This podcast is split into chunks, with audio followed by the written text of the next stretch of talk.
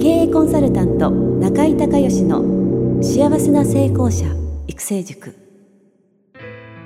ポッドキャスト経営コンサルタント中井孝義の幸せな成功者育成塾では脳科学心理学とマーケティングを活用した独自のノウハウでビジネスと人生のバランスの取れた幸せな成功の実現をお手伝いします。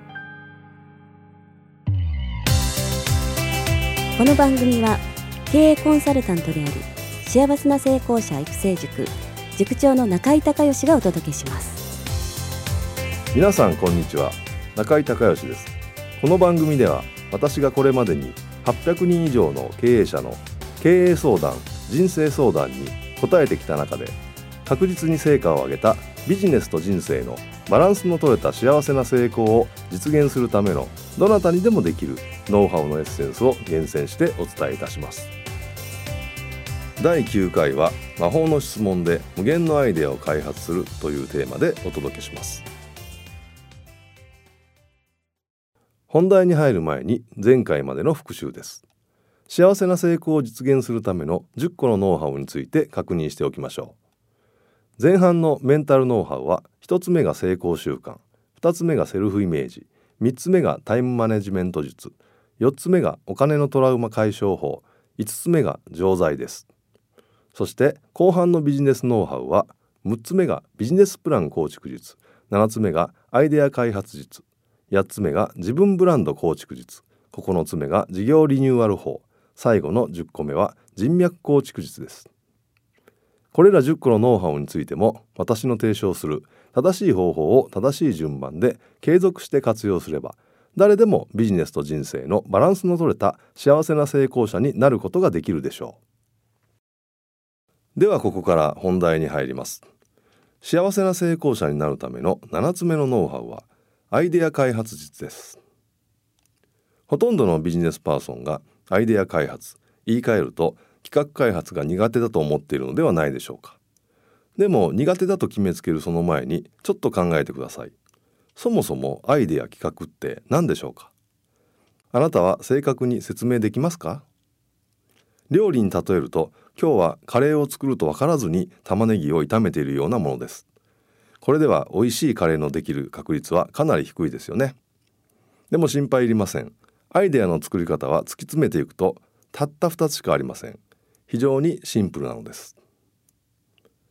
世の中に存在している自然以外のものは全て人間が作ったものです。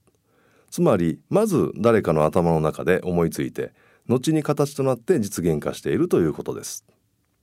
例えば今私の目の前にあるこの机も大昔はなかったものですが誰かが頭の中で思いついてその後作られたものですよね。これと同じように世の中のビジネスやビジネスに付随するアイデアは全て人間の頭の中で生まれたものです。そしてアイデアを開発する方法はたった2つの公式しかないのです。アメリカの広告業界の父と呼ばれているジェームス・ウェブ・ヤング氏はアイデアとは既存のアイデアの新しい組み合わせ以外の何者でもないと言っています。つまりアイデアとはすでにあるもの同士の足し算または引き算であることを理解することです。私はこのことを次の2つのアイデア開発の公式として説明しています。アイデア開発の公式その1 A プラス B イコール C これは例えば携帯電話を例にとると携帯電話にデジタルカメラをプラスするとカメラ付き携帯になるというようにすでにあるものとすでにあるものをプラスすると新しいアイデア新しい商品サービスができるということです。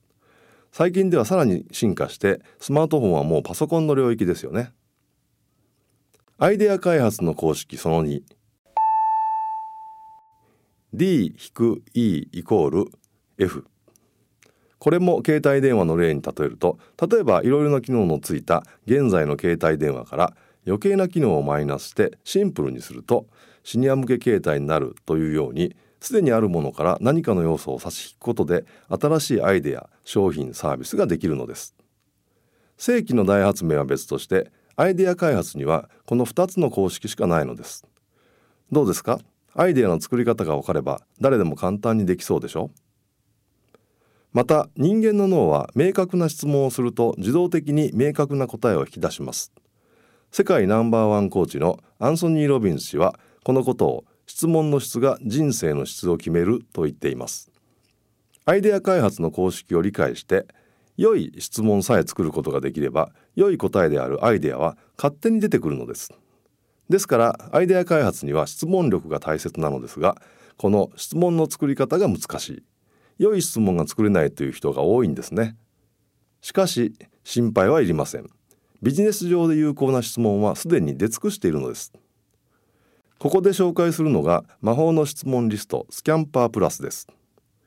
スキャンパープラスは会議法として有名なブレインストーミングの考案者であるアレックス・ F・ オズボーン氏が開発した質問リストスキャンパーに私が約20年間の実際の仕事やコンサルティングの現場で気づいたことなどをプラスした65個の質問をまとめたものです。この質問リストはすでにある商品やサービスについて何かを付け加えたり修正を加えたりするために有効な質問をあらかじめ用意してあります。このリストの質問に答えていくだけで自動的に有効な答えが出てくるのです。 SCAMPER plus とは次の7つのカテゴリーの質問の頭文字を取ったものです。1サブストレート。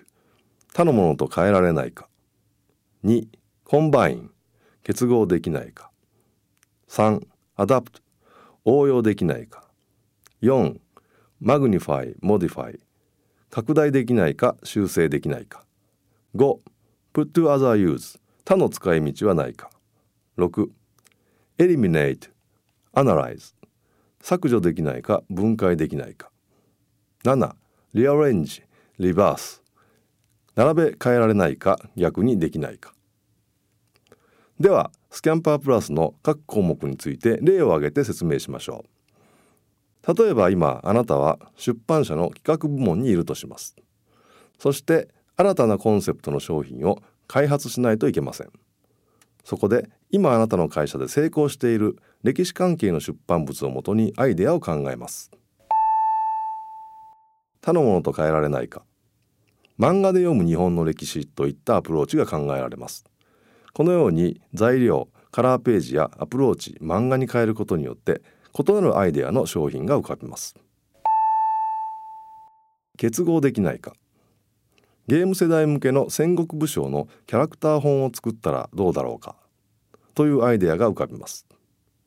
戦国武将はキャラクターとして受けているのでそれをゲーム感覚で楽しめる本にしようというわけです。さらに実際のゲームと連動させることもできます。応用できないか。歴史の本の読者はシニア世代が多い。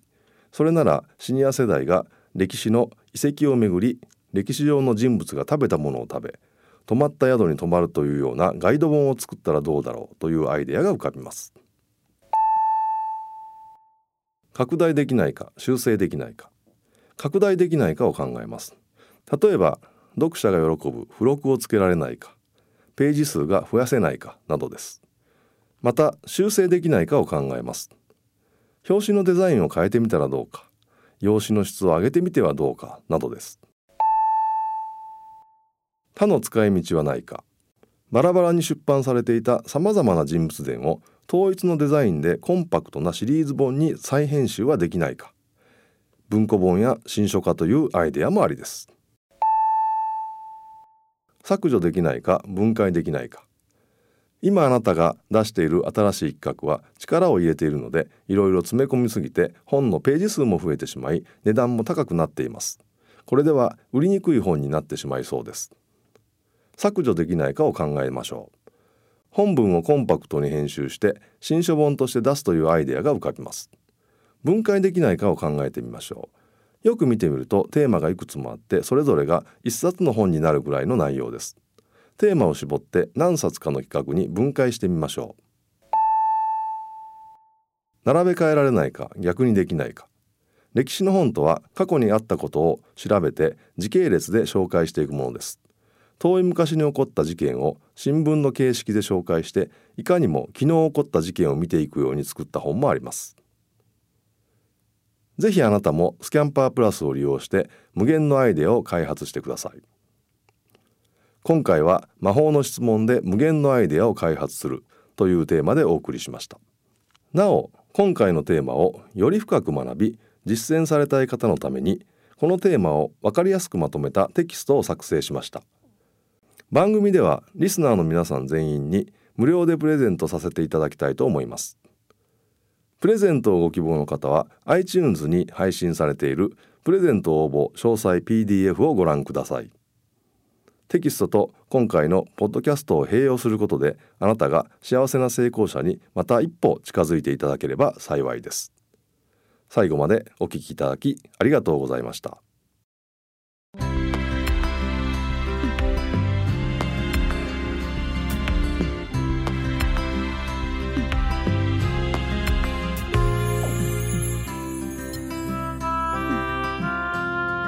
今回の番組はいかがだったでしょうか？この番組では幸せな成功者育成塾のコンテンツの中からビジネスと人生のバランスの取れた幸せな成功を収めるためのどなたにでもできるノウハウのエッセンスを厳選してお伝えしています。あなた自身のビジネスと人生のバランスの取れた幸せな成功のための気づきがあれば幸いです。また全国各地から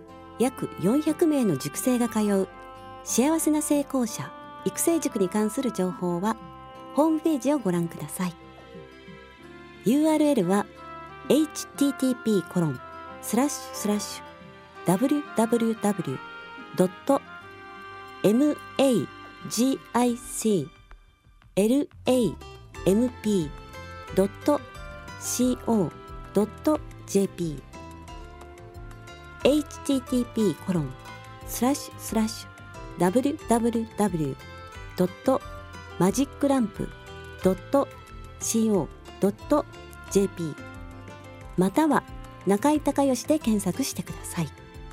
ではまたお耳にかかりましょう。